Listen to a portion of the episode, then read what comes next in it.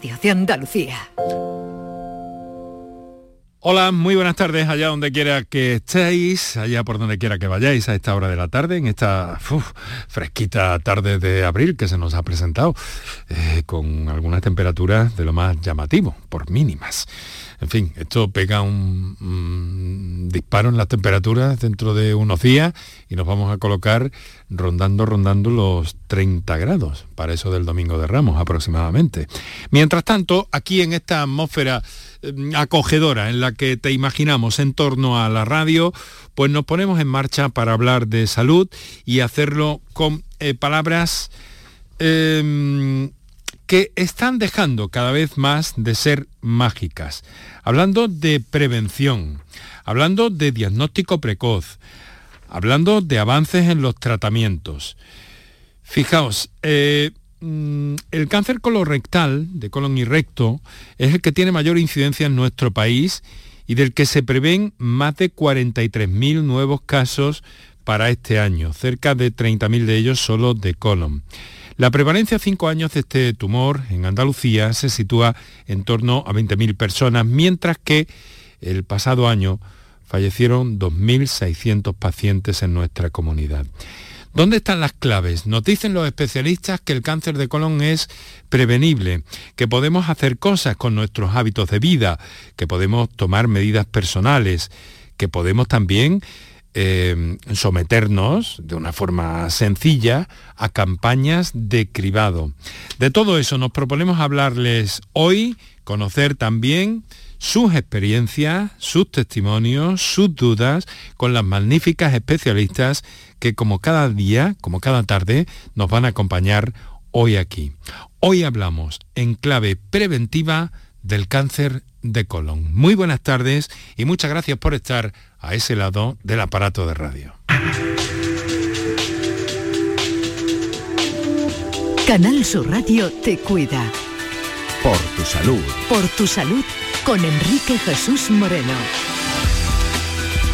Hasta hace unos años era una temible enfermedad. Eh, mientras tanto, gracias a nuevas técnicas de detección temprana y a últimos avances en tratamientos oncológicos, se consigue Em, vencer la enfermedad en muchos casos.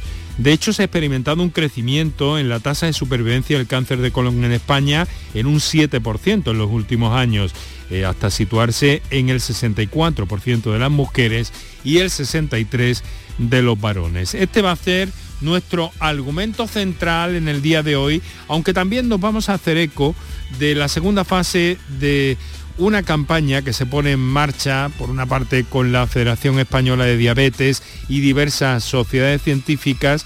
La campaña se llama eh, Salud Cardio-Renal Metabólica.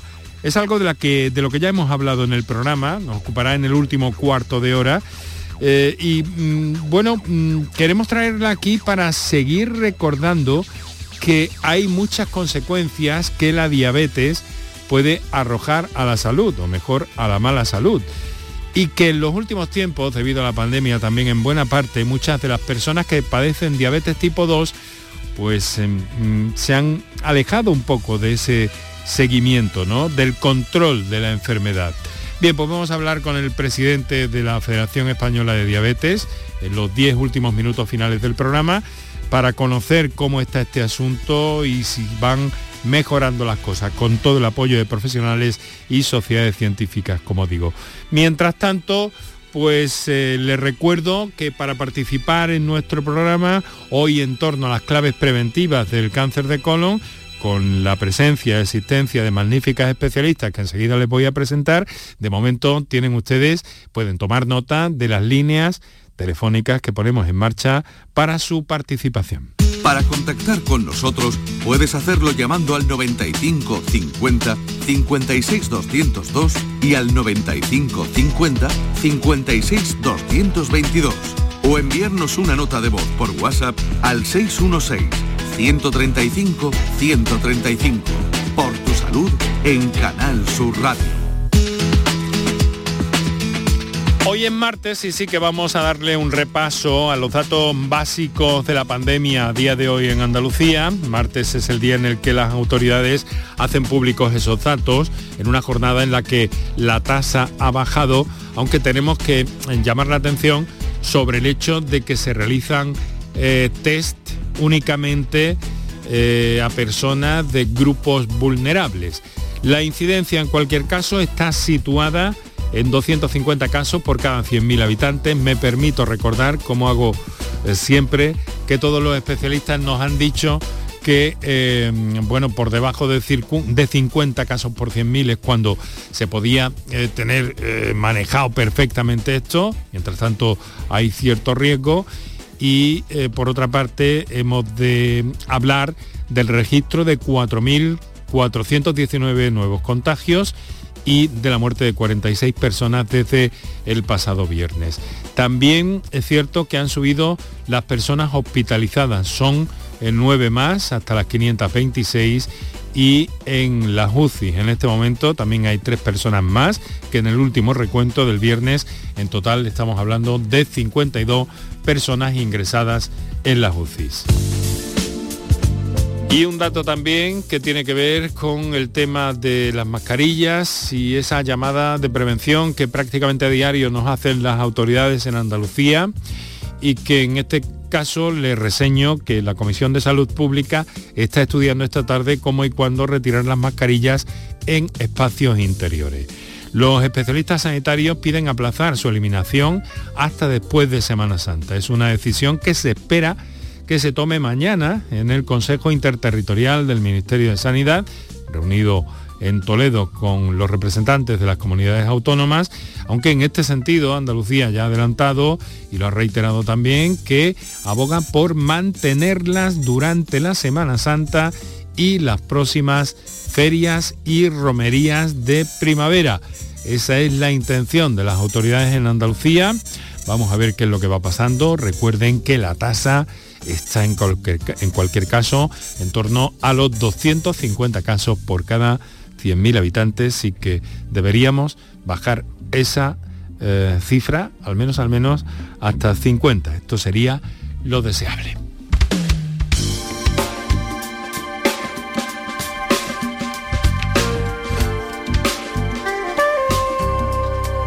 Nuestro cometido en este programa es hacerles llegar eh, desde luego mensajes, informaciones de la gente que sabe, de la gente que nos traslada, de los profesionales que nos trasladan a diario aquí en este programa sus conocimientos, sus experiencias, para que eh, vayamos tomando nota eh, de alguna forma y para que conozcamos cómo se comportan las enfermedades.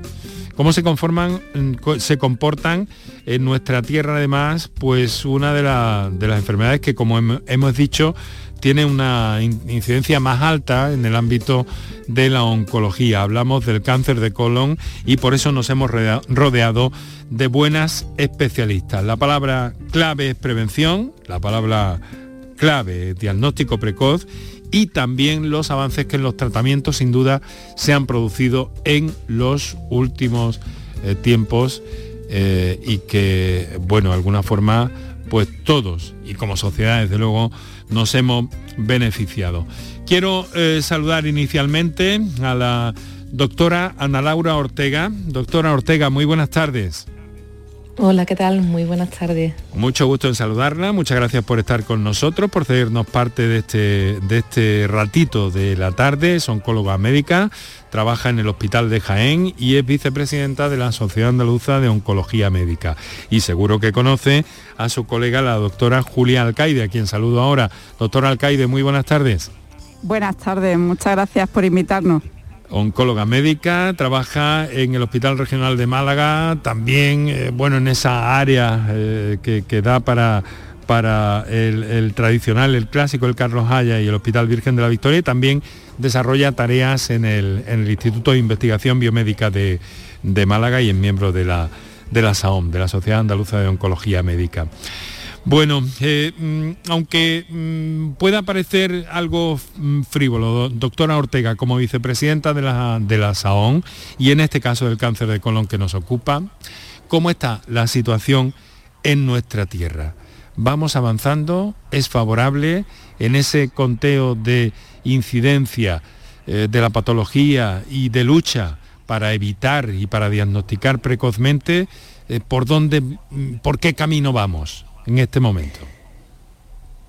Pues creo realmente que, en Andalucía estamos en una situación que ha mejorado en los últimos años y aunque siempre pues cuando hablamos de, enfermedades pues hay margen de, mejora y nos gustaría a los oncólogos en este caso tener mejores resultados, pero es cierto que tenemos pues varios puntos muy positivos.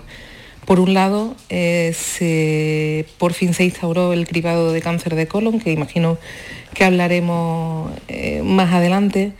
Y luego además creo que también pues, en nuestra tierra pues, podemos sentirnos muy orgullosos de múltiples líneas de investigación tanto translacional como ensayos clínicos, de los cuales efectivamente tengo el placer de conocer a la doctora Alcaide y, efectivamente pues ella es una de, las de las oncólogas que desarrollan varias líneas de investigación en ese sentido, con lo cual creo que, podemos estar contentos de, cómo se maneja el cáncer colorectal en Andalucía, aunque ya digo, pues siempre hay margen de mejora. Doctora Alcaide, ¿qué es? ¿Por qué se produce? ¿Cómo se llega a desarrollar un cáncer de colon, un cáncer colorectal? Pues el cáncer colorectal pasa por varias etapas y es verdad que eso nos permite actuar a través de ese cribado que decíamos. Primero se va a desarrollar una lesión que originalmente no es cáncer, es un pólipo, como le solemos llamar, es una lesión que si la dejamos durante mucho tiempo puede llegar a desarrollar un cáncer. Y ahí es donde es el momento para cazarlo, ahí es donde podemos hacer un, un diagnóstico precoz. O sea que hay como una ventana, por así decirlo, ¿no? Efectivamente. Y luego está el, aspecto puro y duro, doctora Ortega, de la, de la prevención. Nos han llamado ustedes mucho la atención a propósito de los hábitos de vida con respecto a este cáncer, ¿no? Muy sensible a esto. Sí, sin lugar a dudas, eh, hay margen de mejora también en ese sentido. Pues en, en, resumen, en llevar una vida más sana, pero hay en concreto pues varios, varios factores que sabemos que aumentan el riesgo y, y nos gusta pues aprovechar oportunidades como esta para poder recordarlo porque sabemos que un estilo de vida sedentario pues eh, se asocia con una mayor incidencia de cáncer colorectal, el sobrepeso y la obesidad, el consumo de alcohol, el de tabaco también, que aunque normalmente lo relacionamos con otro tipo de tumores, también puede aumentar el riesgo de este tipo de tumores, el padecer diabetes, el comer dieta con baja cantidad de fibra y verdura y por el contrario abusar de carne roja o de, o de alimentos procesados, todo esto pues puede incidir en el aumento de riesgo. Mm. Y luego pues por otra parte también la, edad, es cierto que también el envejecimiento de nuestra población pues se asocia a que se detecte en algún caso más. Pero ya digo, eso no podemos evitarlo y de hecho queremos mejorarlo pero todos estos factores pues podemos, podemos mejorarlo y volver pues a nuestro estilo de vida mediterráneo realmente.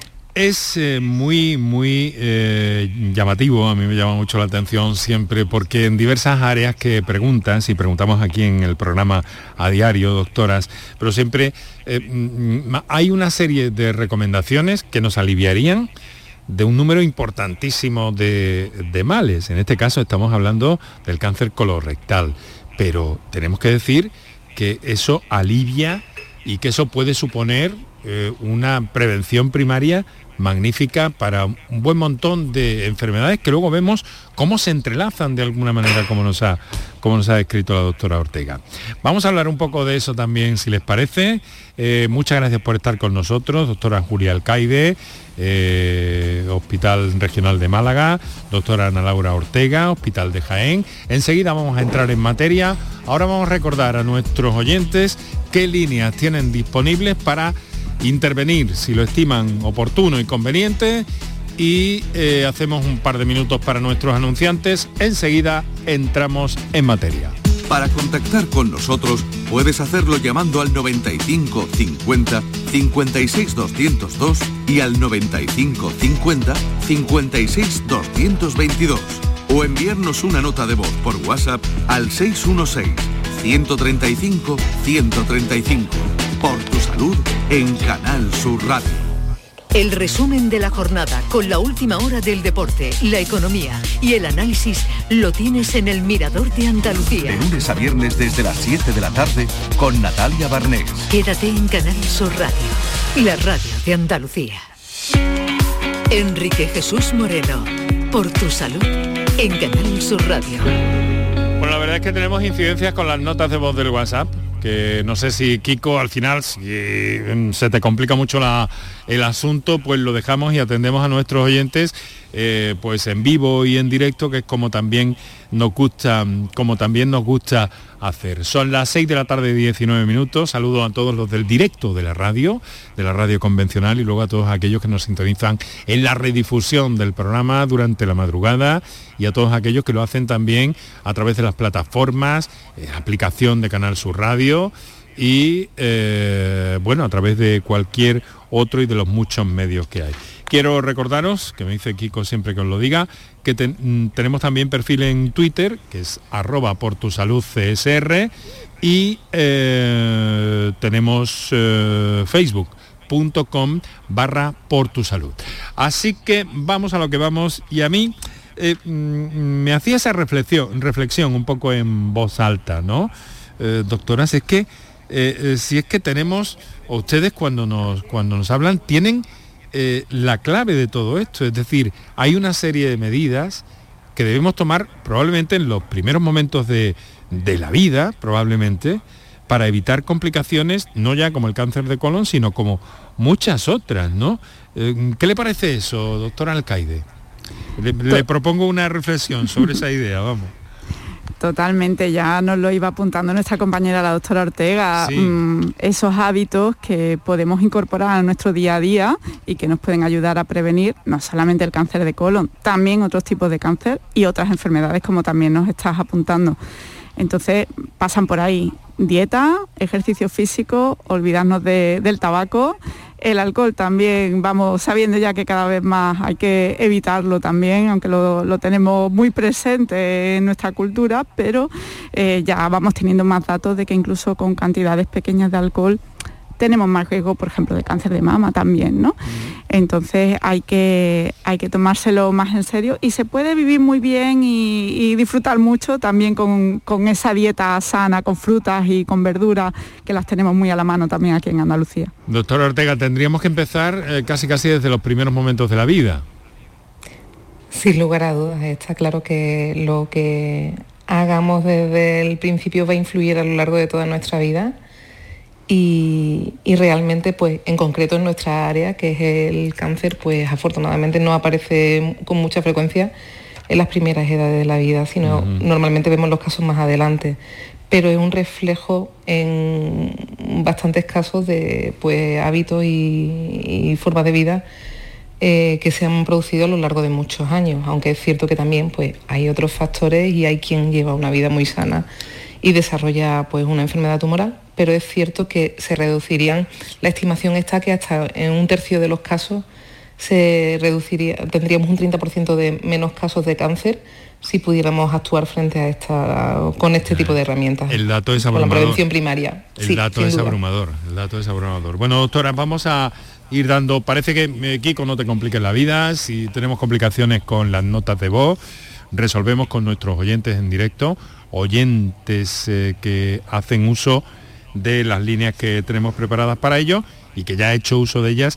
Celia, que nos telefonea desde Marbella. Hola Celia, buenas, tardes. Muy buenas tardes a todos. ¿Qué tal? ¿Cómo estás? Yo pues aquí intentando saber más del colon. Eh, em, enhorabuena a todos por el equipo. Nos hacen, nos enseñan mucho a todos. Soy una señora de, soy una señora de 70 años entonces no sé si es por edad, porque yo no bebo alcohol ni estoy muy delgada, peso 50 kilos. Entonces me han hecho mm, hace un año una colonoscopia, eso, no me salía.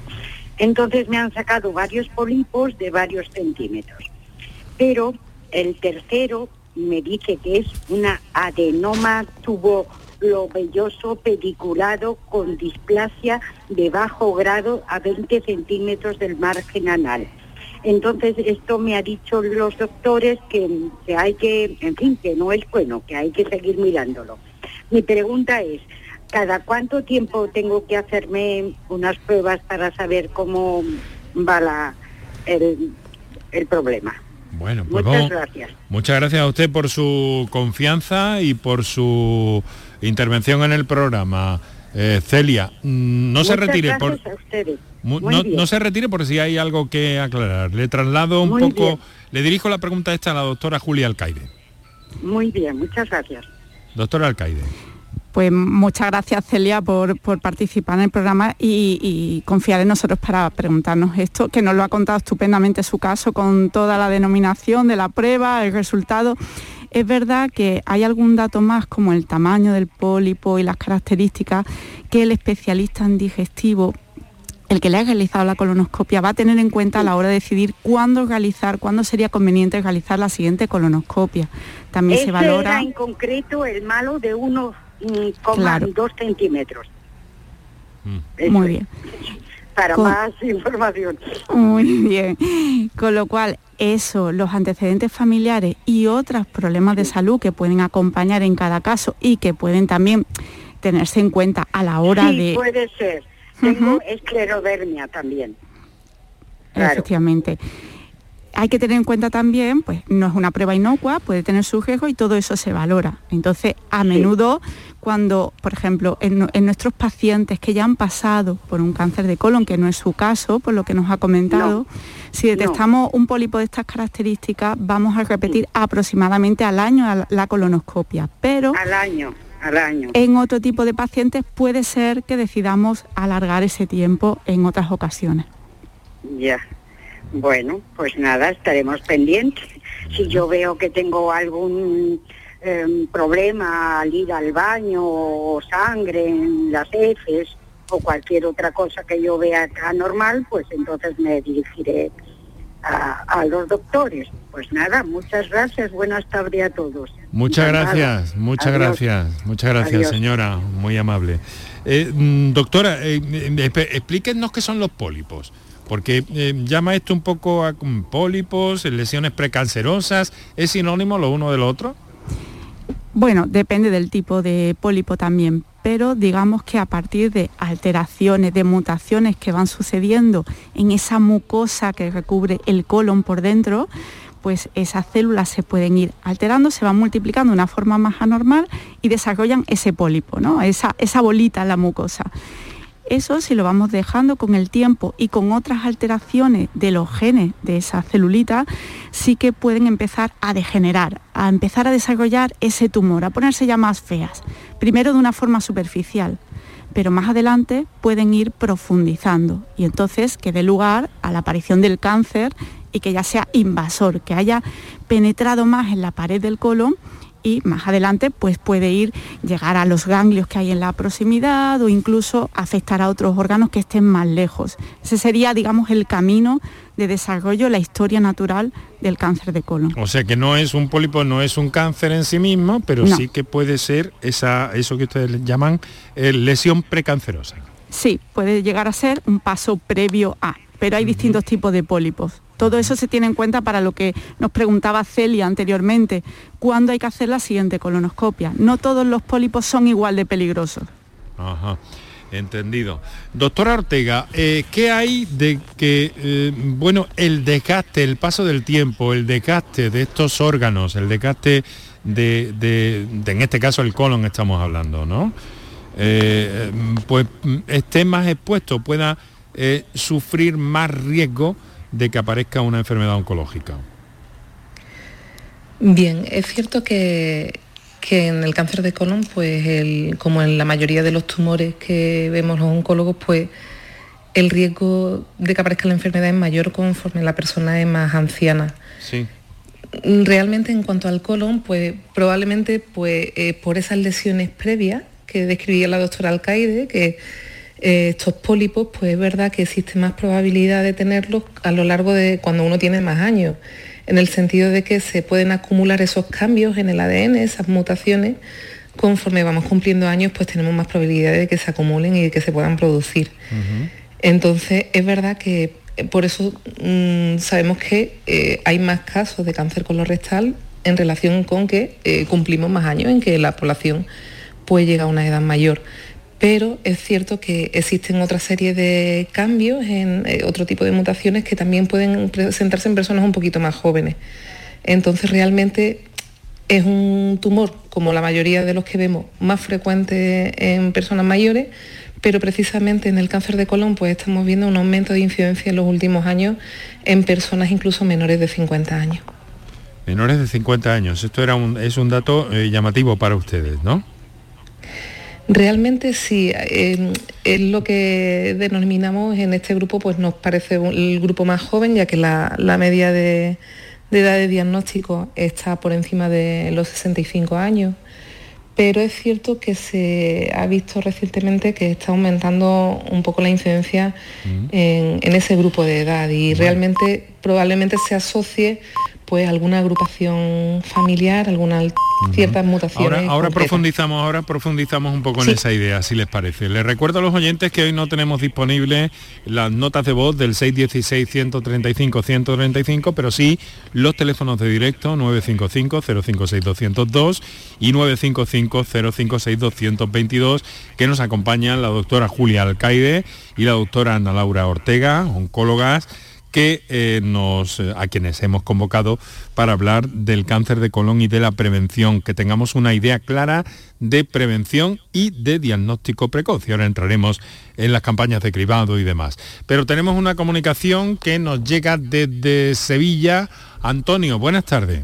Hola, buenas tardes. Eh, mi pregunta viene porque parece que mm, en las personas que tienen diverticulosis, es decir, una eh, situación de divertículos eh, grande, eh, a la hora de la colonoscopia se dificulta lógicamente al haber más tejido la localización de pólipos, de pólipos. Pero parece que los pólipos no aparecen nunca en las zonas del divertículo, sino en las zonas básicas del colon. Quería ver si esto es cierto y en relación también con esta cuestión, ver en qué medida hay un futuro en que pudieran existir marcadores eh, para la detección de los tumores, dado que como ese tumor se manifiesta a través de un pólipo, lógicamente ese pólipo mm, sería muy difícil de detectar con un marcador. Esas son la doble pregunta que me gustaría que nos me aclararan las muy, Muy interesante, muy interesante cuestión que le traslado a la doctora Julia Alcaide. Muchas gracias.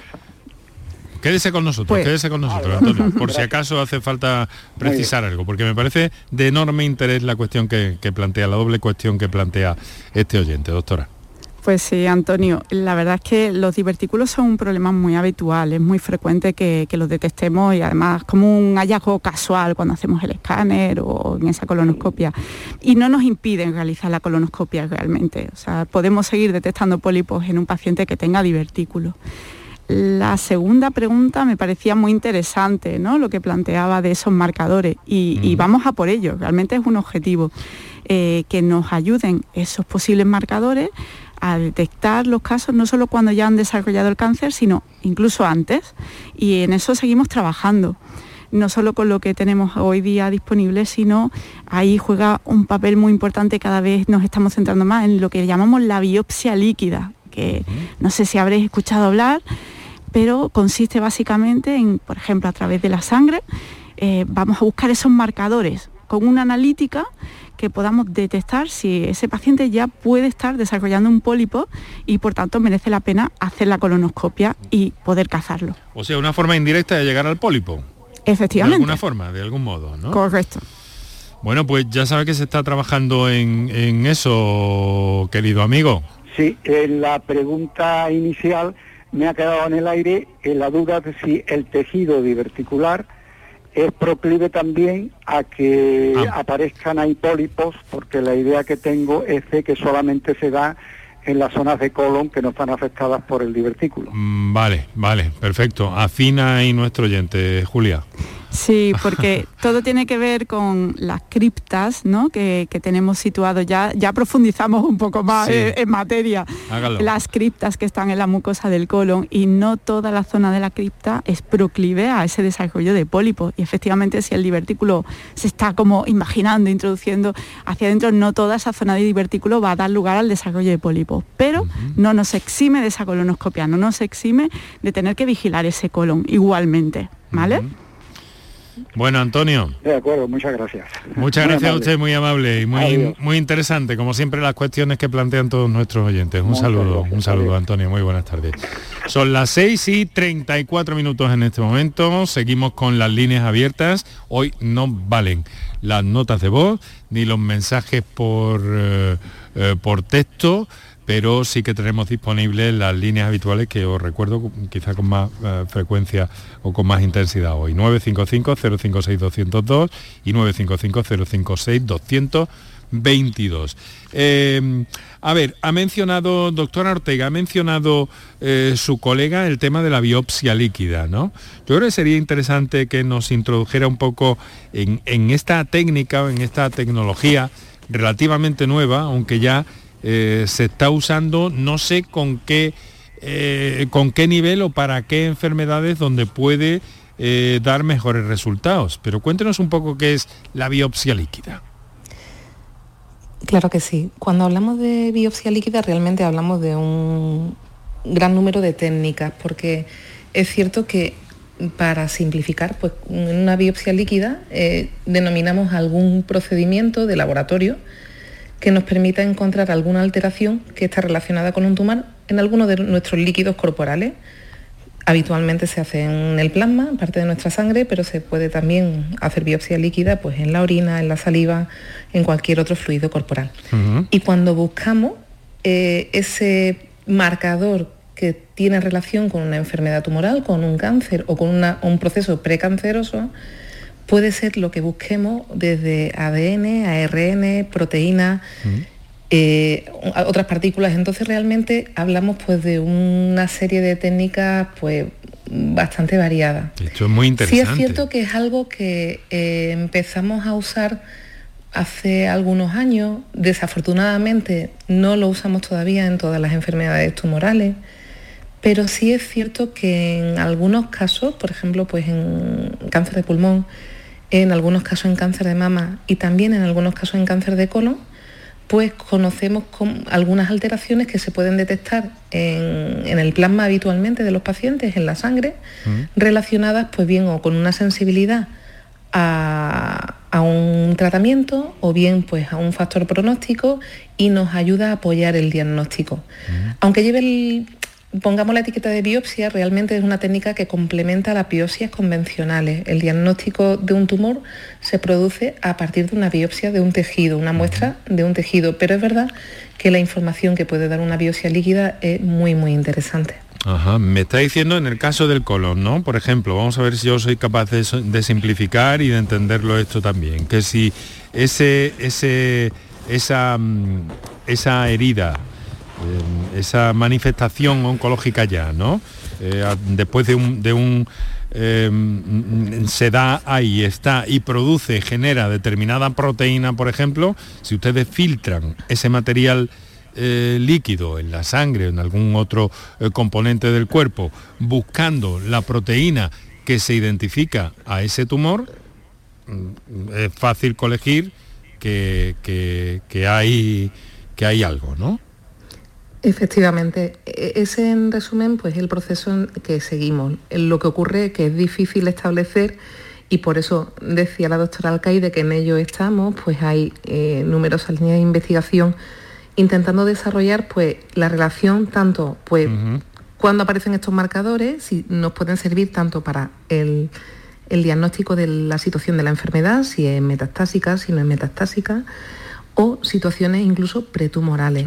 Pero además y donde hemos empezado a usarlo eh, poco a poco en nuestra práctica habitual, esto se empieza a hacer ya en la clínica y en concreto en el cáncer de colon para detectar algunas alteraciones que se asocian con una mejor respuesta a ciertos tratamientos cuando hablamos de una enfermedad metastásica. A la hora del tratamiento también. Efectivamente, a la hora de elegir algunos medicamentos, algunos anticuerpos que eh, pueden ser más útiles o menos útiles en determinado perfil de paciente. Esas alteraciones tradicionalmente se hacen en tejido, se hacen en biopsia en biopsia de un tejido, es decir, pues la muestra que habitualmente se toma en una colonoscopia o bien en, una cirugía. La ventaja de la biopsia líquida es que nos permite repetirlo sin necesidad de una prueba de un diagnóstico de un método invasivo, porque una cirugía o una colonoscopia no dejan de ser ciertamente invasivos. Pero es cierto que no se usa en todos los casos, ya digo, lo empezamos a usar en algunos casos que es difícil coger una nueva muestra de biopsia, pero probablemente en corto o medio plazo lo ampliemos las indicaciones y lo utilicemos en más escenarios de la proceso complejo, detallado, supongo que costoso también a la hora de, ir atribuyendo a través de esa prueba, a través de esa muestra, eh, de ir buscando esas referencias que, que usted nos ha, nos ha descrito. Vamos a saludar a otro oyente, tenemos 20 minutos para las 7 de la tarde. Eh, y quiero saludar a Ana, que nos telefonea desde Cádiz. Ana, buenas tardes. Hola, buenas tardes. ¿Qué hay? ¿Cómo está? Yo, bien, yo solamente que estoy un poquito preocupada porque yo me he hecho los, los cribados, esto como están diciendo las doctoras, me lo hice, eh, me hice el primero hace tres o dos, tres años, el seguimiento este que te hace igual que no, la mamá, eh, las malas mamografías, que estoy un poquito eh, nerviosa. Bueno, eh, ahora el segundo, pues por lo visto hace un mes que me lo hice y me, ha dado positivo. Eh, yo la verdad es que no... Perdone, perdone Ana, antes de que siga, pero nos ha dicho que, que se ha hecho una mamografía, ¿no? No, sí, donde mismo me hago la mamografía, cada tres años me van, lo llevan todo, los del centro de salud, vamos, que no tengo nada, tengo de, yo estoy sana, gracias a Dios. Vale. Lo único eso que el segundo, la segunda vez que me hago la prueba esta de la en sangre, ah, vale. me ha salido vez, me ha salido positivo. Y hasta el mes que viene no me lo hago. Mira, me ha no sé, estuve oyendo la radio, escuché que iba a hacer la prueba, bueno, me he decidido por fin para que me, por lo menos para que me tranquilice un poco. Yo no tengo síntomas ninguno, yo soy una persona delgada, soy sana, hago deporte, vamos, todo lo que ha dicho la doctora, lo, vamos, Mm. doy la puntuación, como se suele decir. Pero claro, mi pregunta ahora es mm, si yo no tenía síntomas, nada, los pólipos de esto que está hablando sale de, momento, así. Mm. Bueno, pues vamos a ver.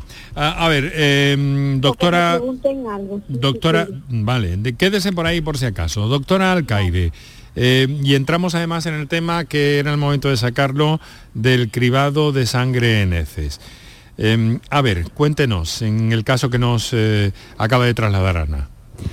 Pues Ana, gracias por la pregunta que ha hecho porque nos permite mm, contar dos cosas importantes. Una es lo que bien ha hecho. Primero, le llegó la carta y dijo, esta es la mía, voy a hacerme el test porque me puedo salvar la vida a mí misma hacemos el test, nos salió negativo, ahí no acaba la cosa, porque como bien ha apuntado Ana, no nos quedamos ahí, hay que repetirlo al tiempo. Esto puede variar según la comunidad autónoma, pero puede ser cada dos años, por ejemplo, Ana se lo ha repetido.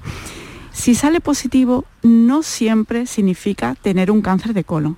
Hay otras causas de sangrado y hay que valorarlo. Por eso, lo primero que tenemos que hacer es otra prueba para confirmar qué es lo que está pasando. ¿Vale?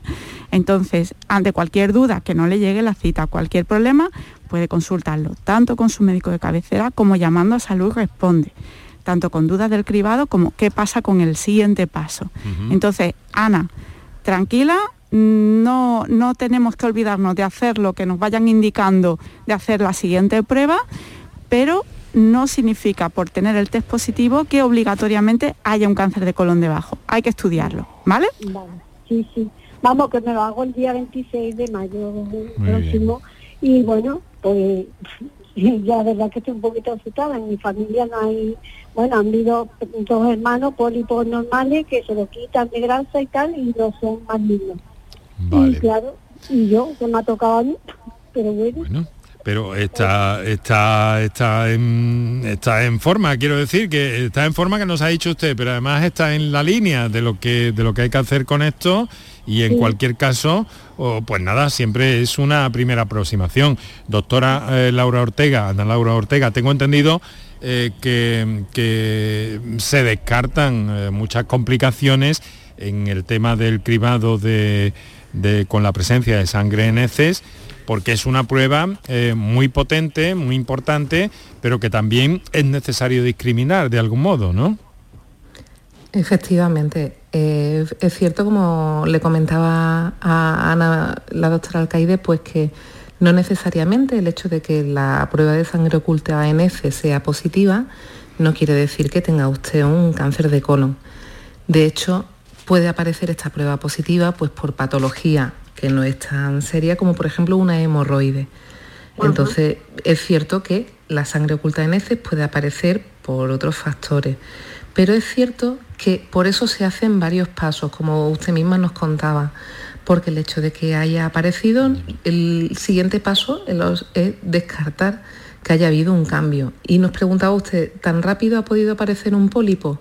Habitualmente no, Habitualmente no, los pólipos suelen tener un crecimiento lento de varios años, pero es cierto que el hecho de que haya aparecido merece la pena, mediante una colonoscopia, valorar si eh, hay dentro de su intestino pues hay algún, algún pólipo.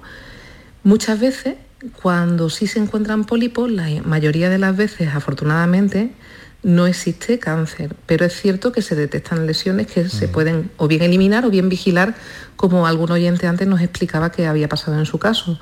O sea que realmente, eh, como, como bien decía Enrique, creo que está usted muy bien encaminada y el hecho de que tuviera una prueba negativa antes, no tenga síntomas, realmente pues tranquiliza, pero es cierto que merece la pena seguir vigilando para detectar si hay alguna lesión que pueda causar en un futuro algún problema, porque cogiéndola en una situación así se podría curar en el caso de que hubiera una enfermedad. Pero ya le digo que puede que la prueba sea positiva sin que haya ninguna enfermedad grave debajo. Pues ahí lo tiene Ana. Muchísimas gracias por su llamada y su confianza. Por vosotros también, muchísimas un, saludo. Vamos a, vamos a atender la, la, última comunicación que tenemos pendiente hoy. Dentro de un rato vamos a hablar también a esa eh, segunda parte. Ven, eh, al principio me, he detenido con las doctoras, nuestras invitadas principales de esta tarde, en torno en fin, al tema de, lo aconsejable que es adoptar determinados eh, hábitos y rechazar otros de nuestras vidas para beneficiarnos en el ámbito de la oncología y en el ámbito de cualquier otra enfermedad. Y es aquí que pues está en marcha la segunda parte de una eh, campaña organizada por la Federación Española de Diabetes que eh, pues bueno se trata de concienciar a propósito de lo importante que es controlar la diabetes tipo 2 porque hay eh, o puede mm, distorsionarse valores relacionados con la salud cardiorrenal y metabólica que es importante mantener controlados. Y queremos también en el programa de hoy dar un toque de atención con respecto a esto, por esto vamos a hablar con el presidente de esta federación. Pero mientras tanto, y con tantas cosas interesantes, que algunas se nos quedará, pero les aseguro, doctoras, que volveremos sobre ello, vamos a ir saludando a Fidel, que nos acaba de telefonear desde Córdoba. Fidel, buenas tardes. Hola, buenas tardes. Encantado de eh, saludarle. Igualmente, en primer lugar, enhorabuena por el programa. Muchas gracias, hombre. Y la consulta era para la doctora sobre mi padre. Mm, eh, lo tengo lo tengo ahora mismo ingresado aquí en Córdoba, en Reina Sofía, eh, en el hospital, y le han detectado un cáncer de colon con posible, vamos, con metástasis en el hígado. Y su edad es de 80 años, eh, la movilidad la tiene un poco reducida, y quisiera saber su opinión sobre si sería conveniente la operación o no operarlo y darle tratamiento en fin, un poco que me diera su opinión. Eh, muchas gracias por todo. Bueno, eh, Fidel, mucho ánimo, hombre, y muchas gracias. Escuche, como tenemos ya poquito tiempo, escucha a las doctoras, no sé en la medida en que, en que puedan darle alguna guía, alguna referencia. Muchas gracias, muchas gracias, Fidel. Gracias. Bueno, desde luego son situaciones, doctoras, eh, mm, complejas, complicadas, en las que en cualquier caso, eh, pues bueno, eh, ¿qué le dirían ustedes a este oyente? Le voy a pedir la opinión a las dos. Empezamos por, por la doctora Ortega.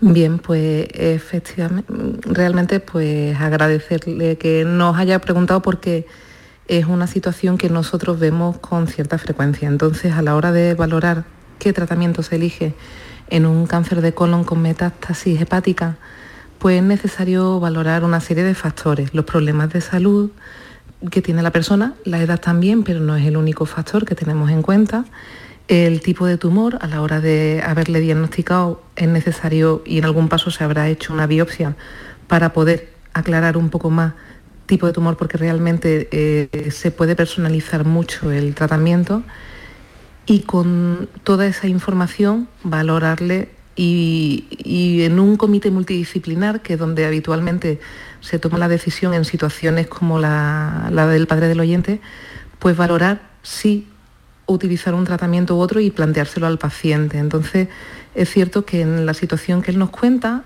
eh, habitualmente pues intentamos utilizar la posibilidad de tratamiento con quimioterapia, valorar si se puede poner algún tratamiento más y valorar mm. también la posibilidad de cirugía. Pero ya digo, necesitaríamos un poquito más de información y valorarlo pues en esas reuniones que tenemos periódicamente todos los especialistas que, tratamos a personas con cáncer de colon. no solo los oncólogos, sino digestólogos, cirujanos, patólogos y otros especialistas. Sin duda, eh, doctor Alcaide, que eso es muy aproximadamente lo que esté pasando en estos momentos hasta que llegue una, información a este eh, paciente o a los familiares, ¿verdad? Cierto, eh, la clave está en lo que ha comentado la doctora Ortega ese comité multidisciplinar donde habitualmente vamos a discutir todos los casos, especialmente aquellos que sean más complejos y que entrañan eh, una discusión pues, más, detallada de todas las pruebas, pero habitualmente todos los casos de nuevo diagnóstico van a pasar por ese comité y hay que tener en cuenta los datos de las pruebas, un escáner, una analítica, pero también los datos del propio paciente, el estado general que tiene nuestro paciente, qué otros problemas de salud, porque todo eso nos condiciona mm, para elegir la mejor decisión, la mejor opción que venga para ese paciente. Y siempre, siempre va a haber algo que podamos hacer para ayudar a que esa persona se encuentre lo mejor posible. A veces no es quimioterapia, a veces no es cirugía, pero siempre podremos ofrecerle algo para cuidar de esa persona. Sin duda, sin duda. Muchas gracias, eh, doctora. No tenemos tiempo para más, lo hemos aprovechado lo mejor posible. Sé que hay muchas cosas que se nos quedan, pero hemos repasado y a través, gracias a las intervenciones también de nuestro oyente en muchos casos y clarificado a propósito de todo esto. No es porque haya sido ahora el día de la prevención del cáncer de colon. En este programa nos ocupamos con valientemente, de forma valiente eh, y gracias a la colaboración de profesionales como ustedes en abordar este tipo de situaciones, en abordar este tipo de problemas, para que nuestros oyentes sepan también y en esta clave divulgativa que es la que se desarrolla, en la que se desarrolla el programa. Así que les quiero agradecer muchísimo que nos hayan acompañado, doctora Julia Alcaide, oncóloga médica, Hospital Regional de Málaga. Muchas gracias, muy buenas tardes. Muchas gracias, Enrique. Doctora Ana Laura Ortega, oncóloga médica, Hospital de Jaén, vicepresidenta de la SAOM. Muchas gracias por estar con nosotros y seguiremos en contacto, si les parece. Claro que sí, gracias. Ha sido un placer. Pues muy buenas tardes a las dos. Estamos a ocho minutos para las siete de la tarde. En un instante vamos a saber de, eh, de cómo las enfermedades cardiovasculares tienen mucho que ver con las personas con diabetes tipo 2 y de esa campaña puesta en marcha por la Federación Española de Diabetes, con cuyo presidente vamos a hablar a la vuelta de un par de minutos. Por tu salud. Sevilla. Canal Sur Radio.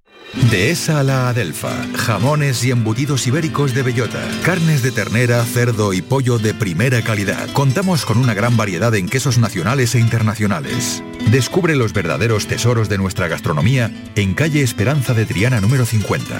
Dehesa a la Adelfa. La calidad del ibérico en tu mesa. ¿Sabes que en Concesur dos hermanas te regalan la luz de emergencia V16 homologada? Ven a realizar el mantenimiento de tu Mercedes-Benz y llévatela totalmente gratis hasta el 31 de diciembre. Infórmate en nuestro taller autorizado Mercedes-Benz de Concesur dos hermanas o llamando al teléfono 955 634 400 marcando la opción de cita previa. Por fin hemos llegado al pico más alto, 6.233 metros sobre el nivel del mar. Voy a llamar a mi madre para contárselo. ¡Mamá! En O2 tenemos la mayor red de fibra y cobertura móvil para que te conectes allá donde vayas. Infórmate en odosonline.es o en el 1551. Porque viajar es soñar, yo quiero soñar contigo. Cierra los ojos, déjate llevar. Solo imagina una ciudad una montaña, sobre ella un castillo y en su interior, como si de un cuento se tratara, una gruta con mil y una maravillas. Porque viajar es soñar. Aracena, la ciudad de la Gruta de las Maravillas. Bienvenidos a Sacaba. Mil metros de electrodomésticos con primeras marcas. Grupos Whirlpool, Bosch y Electrolux. Frigoríficos, lavadoras, hornos, vitros. ¿Quieres más? Aires acondicionados, aspiradoras, pequeños electrodomésticos. Y financiamos en 12 o 20 meses sin intereses solo tú y Sacaba. Tu tienda de electrodomésticos en el Polígono Store en calle nivel 23. Ven a ver nuestra exposición y sus 25 años de experiencia. Sacaba. Enrique Jesús Moreno, por tu salud, en Canal Sur Radio. Fíjense, más de 4 eh, millones y medio de españoles mayores de 18 años tienen diabetes tipo 2 y eso se traduce en cifras así porcentuales para que nos vayamos entendiendo, tanto absolutas como parciales e, porcentuales en este caso, que el 13,8% de la población total de España tiene diabetes tipo 2. Un problema que se ha visto agravado porque parece ser que la voz de alarma fue que eh, empezaron a descontrolar eh, eh, precisamente sus valores, especialmente durante la época de la pandemia, sobre todo el confinamiento, ¿no? bueno, está en marcha una campaña que nos llama la atención sobre todo esto y por eso hemos contactado con el presidente de la Federación Española de Diabetes, Juan Francisco Perán. Juan Francisco, muy buenas tardes. Hola, buenas tardes. Muchas gracias por acompañarnos. Vamos a ver, eh, ¿cómo están las cosas? ¿Se ha normalizado un poco ya eh, esas alteraciones que habían sufrido los diabéticos tipo 2 en nuestro país en los últimos meses? Eh, bueno, empieza a normalizarse, a normalizarse un poco la situación, pero realmente el problema viene de mucho tiempo antes de la pandemia. Lo que pasa es que la pandemia ha hecho que que se agraven más las circunstancias, ¿vale? Yo le podría añadir datos también relevantes, por ejemplo, como que 25.000 personas eh, mueren en España eh, como consecuencia de la diabetes y sus complicaciones y que entre el 50 y el 80% de esas personas eh, mueren por accidentes cardiovasculares. Mm. Lo más triste de todo es que esta, la mitad de estas muertes podían haberse evitado simplemente fomentando hábitos de vida saludables y un control, desde luego, de la diabetes. Eh, em, a ver, presidente, que me he quedado con menos tiempo del que hubiera querido disponer. Eh, la campaña, la campaña en la que em, ponéis en la segunda fase con la ayuda, eh, con el apoyo de un montón de sociedades científicas, de firmas, en fin, de, personas interesadas en que la diabetes haga el menos daño posible, la diabetes tipo 2. Salud cardiorrenal metabólica. Lo hemos contado en este programa, pero refrescanos la memoria. Es que hay una relación muy directa entre la diabetes y el aspecto eh, cardíaco, renal y metabólico. Sí, efectivamente. Y todo viene relacionado por un mal control de la diabetes. Y, desde la Federación Española denunciamos eh, la falta o la carencia de educación diabetológica que, eh, que, tienen los pacientes con diabetes tipo 2 es muy frecuente encontrarnos con personas con diabetes eh, tipo 2 que hacen comentarios como eh, yo no tengo eh, diabetes o tengo diabetes de la buena. y todos estos, son comentarios que, no, atienden a la realidad. Y esto es como consecuencia de la carencia de educación diabetológica. Los pacientes tipo 2 normalmente son atendidos en atención primaria y no cuentan con educadores en diabetes, que es lo que reclamamos desde la Federación Española de Diabetes. Eh, normalmente lo atienden los médicos de atención primaria y no tienen el tiempo necesario para, para poder atenderlos como se debe y darle la formación que estos pacientes necesitan para un buen control de su enfermedad. en este... Sí. no, te decía que en este sentido, y por el poco tiempo que tenemos ya también, ¿no? En este sentido sí que se están dando pasos recientemente en Andalucía, donde esos dispositivos, la tecnología, eh, puede ayudar mucho al control de la diabetes en estas personas. Sí, efectivamente. Eh, se, ha, producido un avance importante en tres comunidades autónomas y como bien ha descrito usted en Andalucía, eh, con respecto a los pacientes con diabetes tipo 2 insulinizados. Es decir, son pacientes que eh, a pesar de, tener el mismo tratamiento que los pacientes tipo 1, es decir, la insulinoterapia, no tenían acceso a los avances tecnológicos y me refiero a la monitorización de la glucosa. Monitorización permanente prácticamente a través de un dispositivo y un móvil y así la persona sabe a qué atenerse o cómo tienen los niveles. Efectivamente, efectivamente. Y además le habría ayudado muchísimo en la pandemia, puesto que estos dispositivos a través de la nube eh, pueden enviar los datos, datos en tiempo real al, a su médico especialista. Es decir, que el médico a través de su ordenador eh, puede hacerle un seguimiento constante al, paciente y, simplemente con una llamada de teléfono podría modificarlo. Y eso, eso significa un buen control y se traduce, por tanto, en, evitar las complicaciones de esa diabetes tipo 2, en la que hemos querido detenernos estos minutos finales del programa, gracias a las palabras de Juan Francisco Perán, presidente de la Federación Española de Diabetes.